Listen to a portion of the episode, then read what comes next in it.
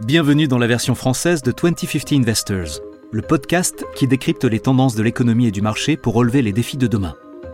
Je suis Coco Agboblois, responsable mondial de la recherche économique, cross-asset et quantitative de Société Générale.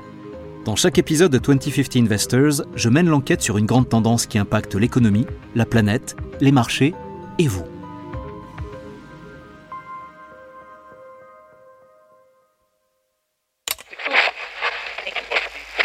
Pour ma part que ce que nous sommes en train de vivre est plutôt de l'ordre d'une grande bascule ou d'un grand bouleversement. D'abord parce que nous vivons, et cela pas simplement depuis cet été ces dernières années, au fond, la fin de ce qui pouvait apparaître comme une abondance. Ce tableau que je fais là, cette fin de l'abondance, cette fin de l'insouciance, cette fin des évidences, montre que c'est au fond une grande bascule que nous vivons, face à laquelle, évidemment, nos compatriotes peuvent réagir avec beaucoup d'anxiété. Et donc, face à cela, je pense que nous avons quelques devoirs. Le premier, c'est de dire les choses, de nommer, avec euh, beaucoup de clarté et sans catastrophisme. Vous avez sûrement reconnu les mots prononcés par le président Emmanuel Macron lors du traditionnel Conseil des ministres de rentrée le 24 août dernier. En clair, on va devoir se serrer la ceinture, faire des sacrifices. C'est comme ça en tout cas que la presse française a interprété ce discours. Fini la vie de cigale, on va devoir se muer en fourmi. Car on le sait bien, Winter is coming. Ne me demandez pas pourquoi, mais ce discours du président Macron me fait penser au grand classique de Frank Sinatra, My Way. Alors oui, c'est une reprise de Comme d'habitude de Claude François. Mais dans son adaptation en anglais, les paroles sont bien différentes. C'est une chanson profonde et qui me touche beaucoup. Dans le monde anglo-saxon, My Way est typiquement la chanson qu'on va passer pour souhaiter une bonne retraite à un collègue de travail respecté de tous. Vous voyez le tableau? Tout le monde lève sa coupe de champagne. La voix puissante de Sinatra résonne dans l'open space. L'émotion est palpable. Une larme coule sur la joue du néo-retraité. L'hommage est total. C'est également la chanson que l'on joue pour fêter vos 90 ans, entouré de vos amis de longue date et des membres de votre famille, de tous vos petits-enfants et arrière-petits-enfants. My Way résonne en fond sonore. L'émotion vous submerge. Vous pensez à tout ce que vous avez accompli dans votre vie. Et...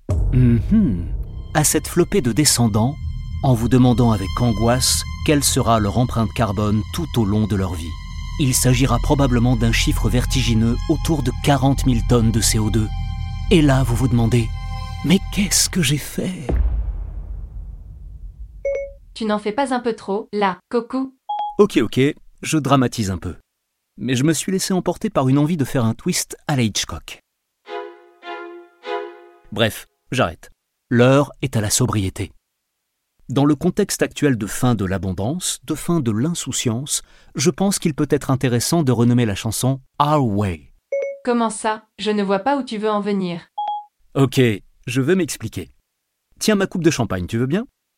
Maintenant, imaginez un peu. Les 8 milliards d'humains qui peuplent la Terre se donnent la main. Nous sommes tous au chevet de la planète Terre qui est bien mal en point. Six des neuf limites planétaires ont été franchies. Elle a souffert des dommages irréversibles en termes de biodiversité, de ressources naturelles, de dégâts sur ses sols, de cycles hydrologiques, et la liste continue. Et on se met tous à chanter, oui, toi aussi Siri, non pas Heal the World, ça c'était dans l'épisode sur la grenouille et le changement climatique, mais We did it our way. Tout ce qu'on a fait, on l'a fait à notre manière, à notre image.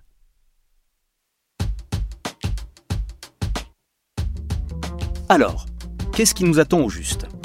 Est-ce que c'est vraiment la fin de l'abondance et le début d'une nouvelle ère? Une ère de raréfaction des ressources naturelles et de stabilité climatique? Une ère de faible rendement des actifs financiers? Dans laquelle les banques centrales du monde entier, toujours engagées dans leur bataille épique et impitoyable contre l'inflation, continueront d'augmenter agressivement les taux d'intérêt, mettant ainsi fin à la bulle alimentée par l'argent facile sur les marchés boursiers et obligataires?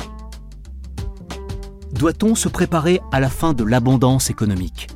À des biens et des services toujours plus rares À des logements toujours plus chers À une crise endémique du pouvoir d'achat À une perturbation des rouages même de la mondialisation à cause d'une rupture des chaînes d'approvisionnement et d'un nouvel ordre géopolitique mondial?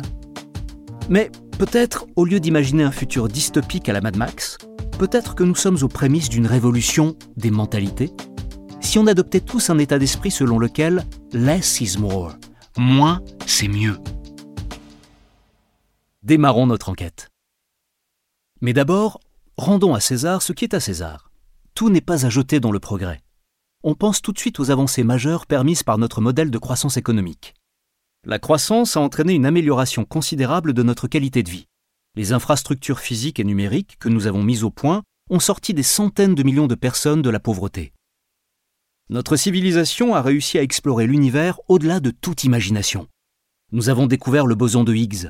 Nous avons trouvé un vaccin contre la pandémie de Covid-19 en un temps record grâce à la technologie révolutionnaire de l'ARN messager.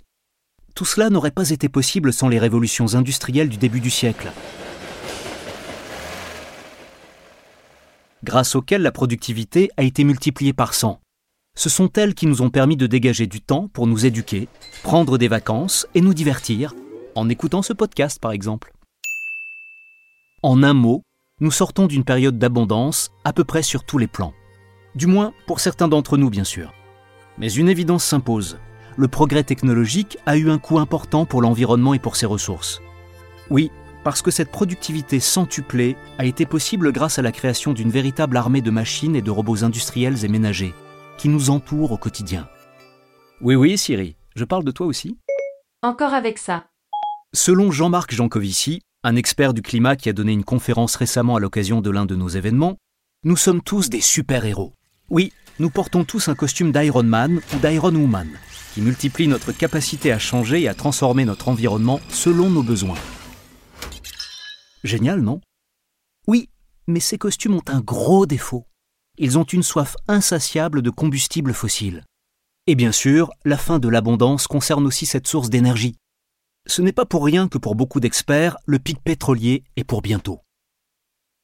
C'est vrai que l'intensité carbone du PIB a diminué au fil du temps, mais ce progrès est plus que compensé par notre quête incessante de croissance, par la poursuite vaine du bonheur par l'acquisition sans fin de choses matérielles. Alors que dans le fond, il en faut peu pour être heureux, vraiment très peu pour être heureux. Exactement. On ferait mieux de suivre les pas de Balou du livre de la jungle. Il avait tout compris. L'autre jour, j'ai vu dans un documentaire sur Netflix une citation qui résume ça parfaitement. On achète des choses dont on n'a pas besoin, avec de l'argent qu'on n'a pas, pour impressionner des gens qu'on n'aime pas. C'est un peu sombre, je sais. Mais j'ai de quoi vous remonter un peu le moral avec une citation de Confucius. Choisis un travail que tu aimes et tu n'auras pas à travailler un seul jour de ta vie. C'est ce que je ressens à propos du podcast. Ah, ravi pour toi. Mais parlons un peu des marchés financiers et de l'économie. De toute évidence, le futur s'annonce difficile. Des centaines, voire des milliers d'articles sont parus dans la presse au sujet de la crise politique récente au Royaume-Uni, qui a commencé avec la débâcle autour de l'ambitieux mini-budget de l'éphémère Première ministre Liz Truss. C'est un bon exemple de la fin de l'abondance en ce qui concerne la stabilité économique. Et la faible volatilité des taux d'intérêt. Il suffit de voir les sommets atteints par les taux hypothécaires. Le Guardian a publié un article intitulé Le mini-budget qui a cassé la Grande-Bretagne et Liz Truss. Autre exemple, cette fois chez le Financial Times, Liz Truss s'excuse pour le chaos dans lequel le mini-budget a plongé la Grande-Bretagne. Ou encore, les économistes revoient les prévisions de croissance du Royaume-Uni à la baisse à cause du mini-budget 2022. Cette situation illustre parfaitement ce qui peut se passer quand deux agents économiques tout-puissants s'affrontent. J'ai nommé d'un côté les banques centrales, avec leur capacité illimitée à imprimer de l'argent, mais aussi à fixer les taux d'intérêt. De l'autre, les gouvernements, avec leur capacité illimitée à augmenter les impôts et à mettre en œuvre des politiques on pense forcément à la citation de Mike Tyson. Tout le monde a un plan jusqu'à ce qu'il se prenne un coup de poing en pleine face. Maintenant, on va se poser la question suivante. Qu'est-ce qui se passe quand une force imparable, alias la Banque centrale, rencontre un objet immuable, alias le gouvernement et son obsession de rester au pouvoir? Mon précieux. Quelqu'un a la réponse? Moi, c'est élémentaire, mon cher Coco, la réponse c'est que le temps s'arrête. Désolé pour l'effet dramatique. Voilà. Là, on est dans la théorie. C'est un principe physique. Un tel choc pourrait même potentiellement créer un trou noir. Mais nous, on parle d'humain. Vous vous rappelez peut-être la citation d'Einstein. Il y a deux choses qui sont infinies. La première, c'est la taille de l'univers, et la seconde, c'est la stupidité humaine. À ceci près qu'il n'en était pas tout à fait sûr de la taille de l'univers. Alors, quand le gouvernement et la banque centrale d'un pays s'affrontent, le temps ne s'arrête pas. Il n'y a pas de trou noir. Mais il y a quand même forcément de la casse. Quand ça arrive, la valeur de la monnaie, ou le marché obligataire, qui reflète la crédibilité du pays, n'est plus fiable. Résultat, les investisseurs exigent une prime de risque plus élevée. Imaginez deux personnes. Chacune d'entre elles est au volant de sa voiture et elle roule sur la même voie, dans des directions opposées, à 130 km/h, sur l'autoroute.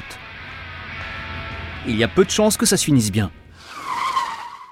Et a priori, la compagnie d'assurance va demander une prime plus élevée. Euh, c'est un euphémisme, non? Oui, tu as raison. Et c'est dommage. Parce que quand dans un pays, la Banque centrale et le gouvernement travaillent ensemble, ils peuvent accomplir des choses extraordinaires. On l'a tous vu pendant la pandémie de Covid-19.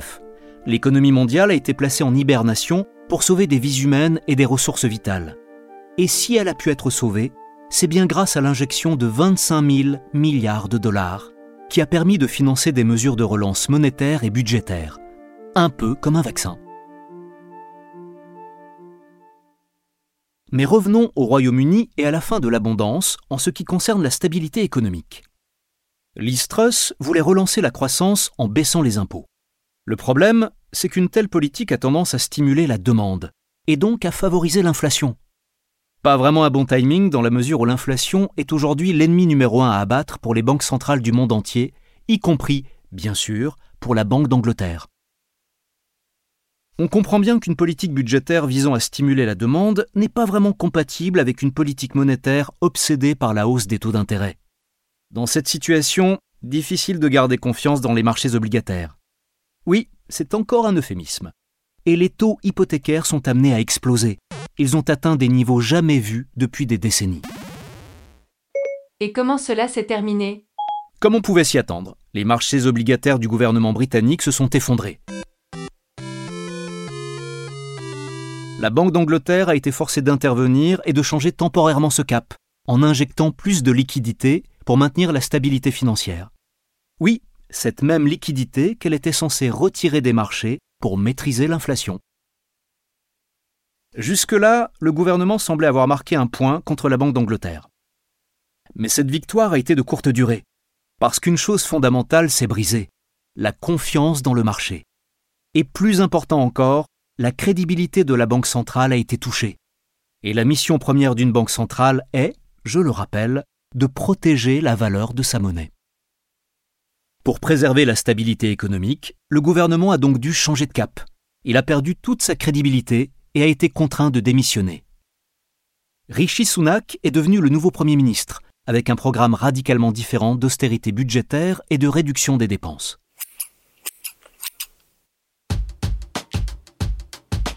Nous entrons, ou du moins les habitants du Royaume-Uni dont je fais partie, dans une ère de resserrement des politiques monétaires et budgétaires.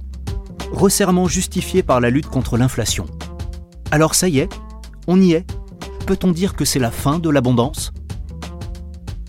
On pourrait soutenir que la politique monétaire l'a emporté sur les politiques budgétaires, en tout cas dans ce contexte précis, où la stabilité économique et la crédibilité d'une banque centrale étaient en jeu. Maintenant, la question est de savoir si une même tension pourrait apparaître ailleurs aux États-Unis ou en Europe par exemple. Dans ces pays, les gouvernements cherchent tous à protéger les ménages contre la crise du pouvoir d'achat, avec un risque d'aggraver les prévisions d'inflation pour les banques centrales. Va-t-on au-devant d'un scénario à l'anglaise? Seul l'avenir nous le dira.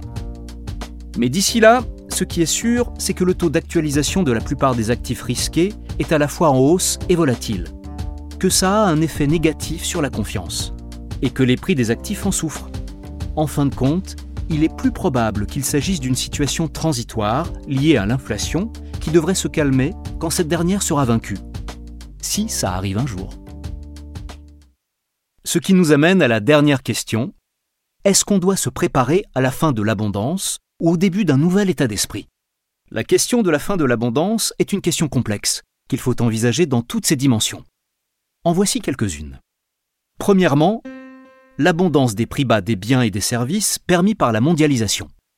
On le sait, les prix bas dont on profite aujourd'hui sont remis en cause par le rééquilibrage entre l'efficacité et la résilience des chaînes d'approvisionnement mondiales, dans le contexte actuel d'incertitude géopolitique. Cette situation pourrait ajouter aux pressions inflationnistes à long terme, comme nous l'avons vu en discutant des inconnus connus de l'inflation. Et c'est vrai aussi pour l'inflation verte, si on pense à la rareté des minéraux et des métaux nécessaires à la transition énergétique et à l'électronification de notre économie. Deuxièmement, la fin de l'abondance des ressources naturelles telles que l'eau. Nous en avons discuté récemment dans notre enquête sur la crise de l'eau. Pensez aux épisodes de plus en plus fréquents de sécheresse, d'inondations, etc. Chanter le bonheur sous la pluie avec insouciance, comme Gene Kelly, c'est fini. Maintenant, on a plutôt intérêt à chanter désespérément pour la pluie. Troisièmement, l'abondance d'aliments de qualité, riches en nutriments. La qualité de nos assiettes risque fort d'être mise en question par le réchauffement climatique. Et ça semble inévitable, à moins qu'on ait tous une véritable prise de conscience. Vous vous rappelez le bilan carbone hallucinant des steaks et des autres viandes, qu'on a exploré en détail dans l'épisode Calories sans carbone. Quatrièmement, l'abondance d'un climat stable. Là, malheureusement, le doute est peu permis. On peut parler de fin de l'abondance. Les températures devraient augmenter de 2,6 degrés d'ici la fin du siècle on voit bien que les émissions mondiales de gaz à effet de serre continuent d'augmenter inexorablement. En d'autres termes, nous imitons à merveille la grenouille proverbiale qui barbote gaiement dans sa casserole en ignorant que l'eau y bout lentement, mais sûrement. Nous l'avons bien vu dans notre épisode sur le changement climatique. Enfin, l'abondance de la stabilité des rendements des marchés. Cette stabilité est également remise en question, à cause de la courbe endémique et incertaine de l'inflation. Quand on vivait dans un monde où les taux d'intérêt restaient bas, les investisseurs se cantonnaient globalement au marché des actions. C'était en quelque sorte la seule option. C'est le concept de Tina. There is no alternative. Il n'y a pas de plan B. Mais aujourd'hui, c'est différent. L'inflation est là pour rester. Les taux augmentent, le coût de l'argent augmente. Alors les investisseurs se tournent de plus en plus vers d'autres marchés. Il me semble que tu as couvert beaucoup de ces sujets dans les épisodes précédents, et qu'on devrait les réécouter pour trouver la réponse à la question de l'abondance ou de son absence. Oui, ce qui est sûr, c'est qu'il n'y a pas de baguette magique ou de solution miracle. On va simplement devoir nous adapter le mieux possible à ce nouveau chapitre de l'expérience humaine. En conclusion, je voudrais parler d'une conférence TEDx très inspirante de Navin Jain, PDG et entrepreneur primé. Elle s'intitule La ressource la plus rare de la planète, l'état d'esprit d'abondance. Pour Navin, nous devrions nous affranchir du discours ambiant, qui se concentre exclusivement sur la rareté, les pénuries actuelles et à venir, pour adopter ce qu'il appelle un état d'esprit d'abondance. Pourquoi? Parce que le fait de penser constamment à ce qui nous manque, en fait, ça fait ressortir les pires traits chez les êtres humains. Cette mentalité nous pousse à la rivalité, à nous battre pour les ressources, à dévaliser les supermarchés pour faire des réserves inutiles, et surtout à vivre dans un état constant d'anxiété et de peur en gros, à être en mode survie, qui n'est pas le plus propice à la créativité et à la recherche de solutions constructives.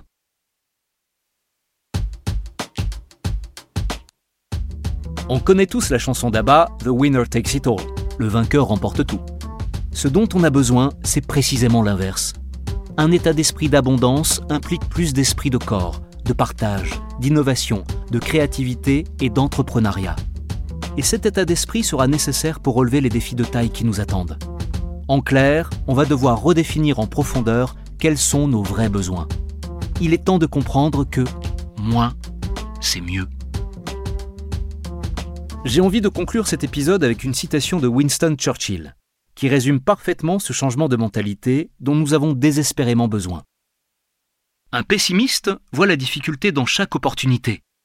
Un optimiste voit l'opportunité dans chaque difficulté.